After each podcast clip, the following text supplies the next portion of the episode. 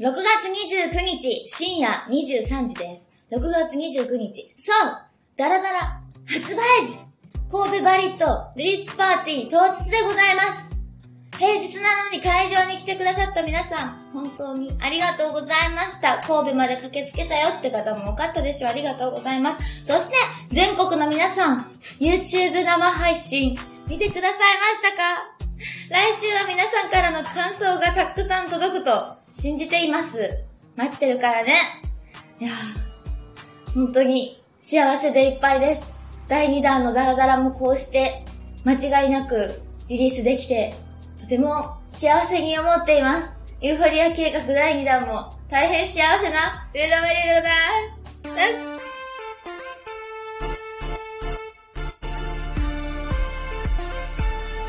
上田まりえの朝まで生返事。ダラダラのプロモも公開されました。そうですよ。みんなも見てくれているということですよね。え？まだ見てないって？この生返事を聞いてから見るんだって？ああ、そうですか。すぐ見てください。3回見てください。印象に残ったらダラダラスポットは？やっぱ一番思い入れが深いのは、ボーリングのサンボールさんですかね。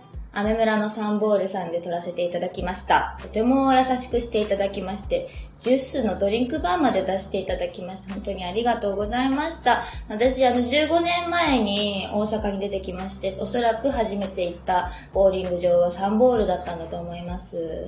なんで、ああ、嬉しいなって。それからもですね、ちょこちょこちょこちょこ友達とサンボールには行っておりますので、とても嬉しいなって思っておりました。で可愛いですよね、ボーリング場のシチュエーションがね。それからもう一つ印象に残ってるのはやっぱ海ですかね。海。もう、ど定番のロケ地ではありますが、この海っていうのがね、溶けるアイスと木の椅子と、だらっとしている私が、なんかこう、絵画のようで、いいシチュエーションだったんじゃないでしょうか。で、シグナルは脳からはそうですけれども、ダラダラもですね、砂っぽい感じがあるので、海っていうのはもちろん、海と砂浜、こっちの砂浜っていうポイントが強かったのかなって思ったりしています。はい。最初の最初は自宅から始まっておりますので、私の部屋で、やっぱし、うちの猫さん、マヌとヒャーはですね、性格がしっかり現れまして、マヌさんはいつもお客さんがあってもサービス精神が旺盛ですので、マヌおいでちょっとプロモ出てって言ったら出てくれました。ヒャッちゃんはもう、無理やり連れてこようとも、なーって逃げていきましたので、全然姿を拝むことはできません。あのプロモの中で。もしかしたらちらっと映ってるかもしれないですけれどね、尻尾ぐらい。よかったら探してみてください。というわけで、ダラダラのプロモもよろしくお願いします。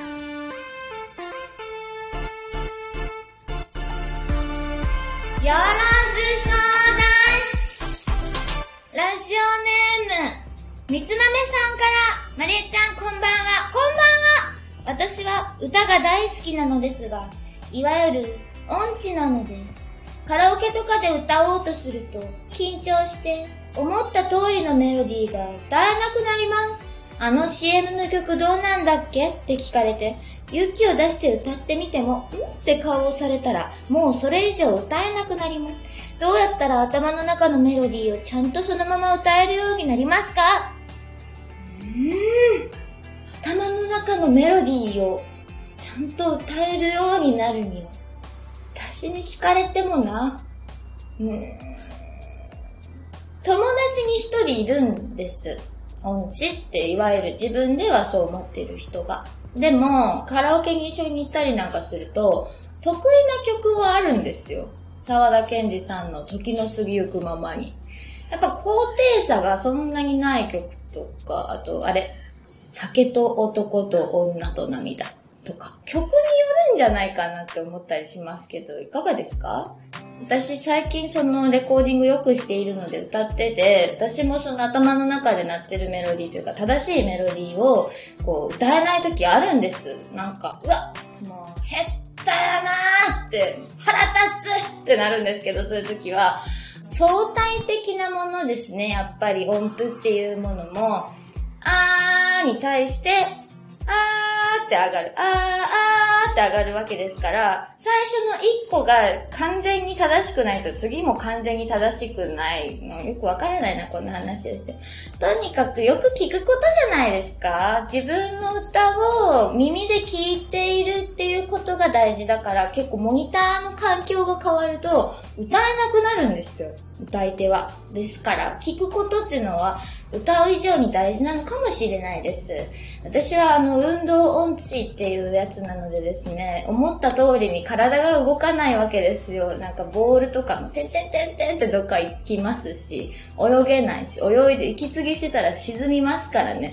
なんでそれをちゃんとこう自分の思った通りに手先、足先などすべての筋肉を動かせるということの方が私は尊敬します。はい。ぜひ耳で聞きながら歌を歌ってみてください。ありがとうございます。次。ラジオネーム、白長スクジラさんからです。大きそう。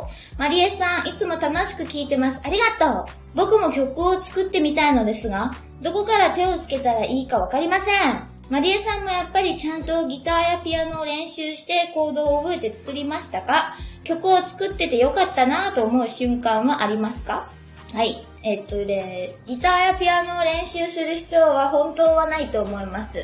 私は当時15歳でギターを弾きながら歌えたかったし、何をもってして作曲したって言えるのかってとこだと思うんですよね。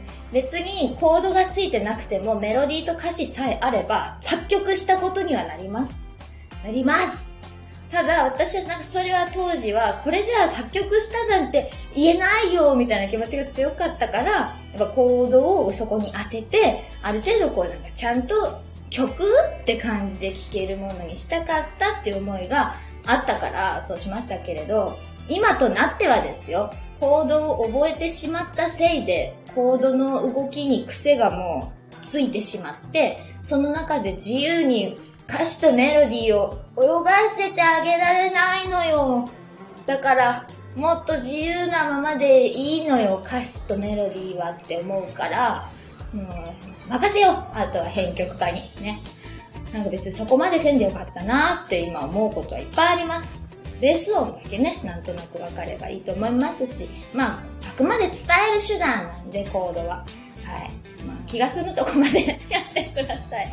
はい。曲を作っててよかったなと思う瞬間は、やっぱり嫌なことがあったり、こんなこと人生に、私の人生に必要あったんかいやって言いたいとき。あそうか。こういう経験が曲になっていくんだなって思ったとき。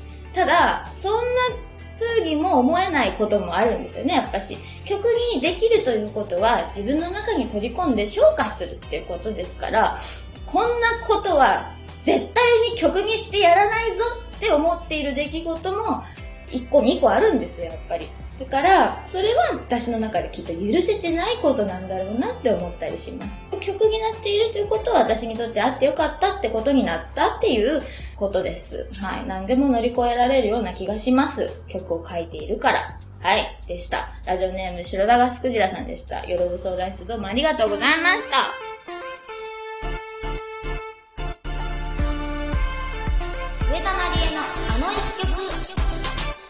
今日のあの一曲は、ポンサノルよ。夜の散歩です。アルバムがほぼ出来上がっていた中で、追加で制作した楽曲です。こんなんばっかりじゃないですか。いつも売ってません、これ。あ、そう。まあそうですね。フルアルバムをセンチメンタルなリズムで初めて作れるってなって、フルアルバムといえばですよ、まあ、シンクロみたいな、チャカチャカみたいな楽しい曲があり、春っぽいね。それからなんか、ドッカーンってした飛び込みみたいなバラードがあり、そしてもっとこうなんか可愛らしい感じの優しいバラードの愛おしい曲があり、そして、ドア玉からこのアルバムをイメージづける3曲がどんどんどんって続いてるみたいな、そういうなんかカラー分けみたいなものがですね、しっかりセンチメンタルなリズムにおいてはできているアルバムだなと思うんですよね。それはファーストアルバムだったからだなと思いますけれどもね。でそんな中で、夜の散歩はアコースティックギターとピアノで、楽曲の中でこうより自由に音数に少なく、ヒャンヒャンってやってる感じっていうのがない色だと思って入れなきゃなって思った曲なんでしょう、多分ね。で、おそらくは西村博文先生と初リハがあって終わってその後とかなんでしょ、きっと。時期的には。多分そうですよ。だって夜の散歩っていう曲を西村さんが弾くイメージで書いてるはずなんで、それこそあれですよ。コードをちゃんと考えて、コード進行を書いたスコアを見ながら、これはコード表が間違ってるで、とか言いながら。で、私のコードスコア大体間違ってるんで、3箇所ぐらいね、マイナーのとこがメジャーになってたり、シャープが抜けてたり、敗しますんで、まあ、伝える手段にもなっていないっていう感じなんですけれども、そんな感じで、まあ、作った曲です。はい。で、FM802 さんの NIGHT RAMBLER でよくかけていただいていました。はい、そうです。 NIGHT RAMBLER っていう番組ですから、夜の散歩、バッチリですよね。でも今思うとですよ、当時19、20歳の私の曲をですよ、ね、FM802 さんで大阪全域に向けて届けてくれてるなんてもう本当に愛だなって思います。本当にどうもありがとうございました。大好きな曲です。12分間のお付き合いありがとうございました。リリースパーティー、いよいよ残すところ、ベイビーベイビーベイビー計画だけになりました。会場チケットは残りわずかです。そして今日の神戸バリット、ダラダラ計画も配信チケットを発売中です。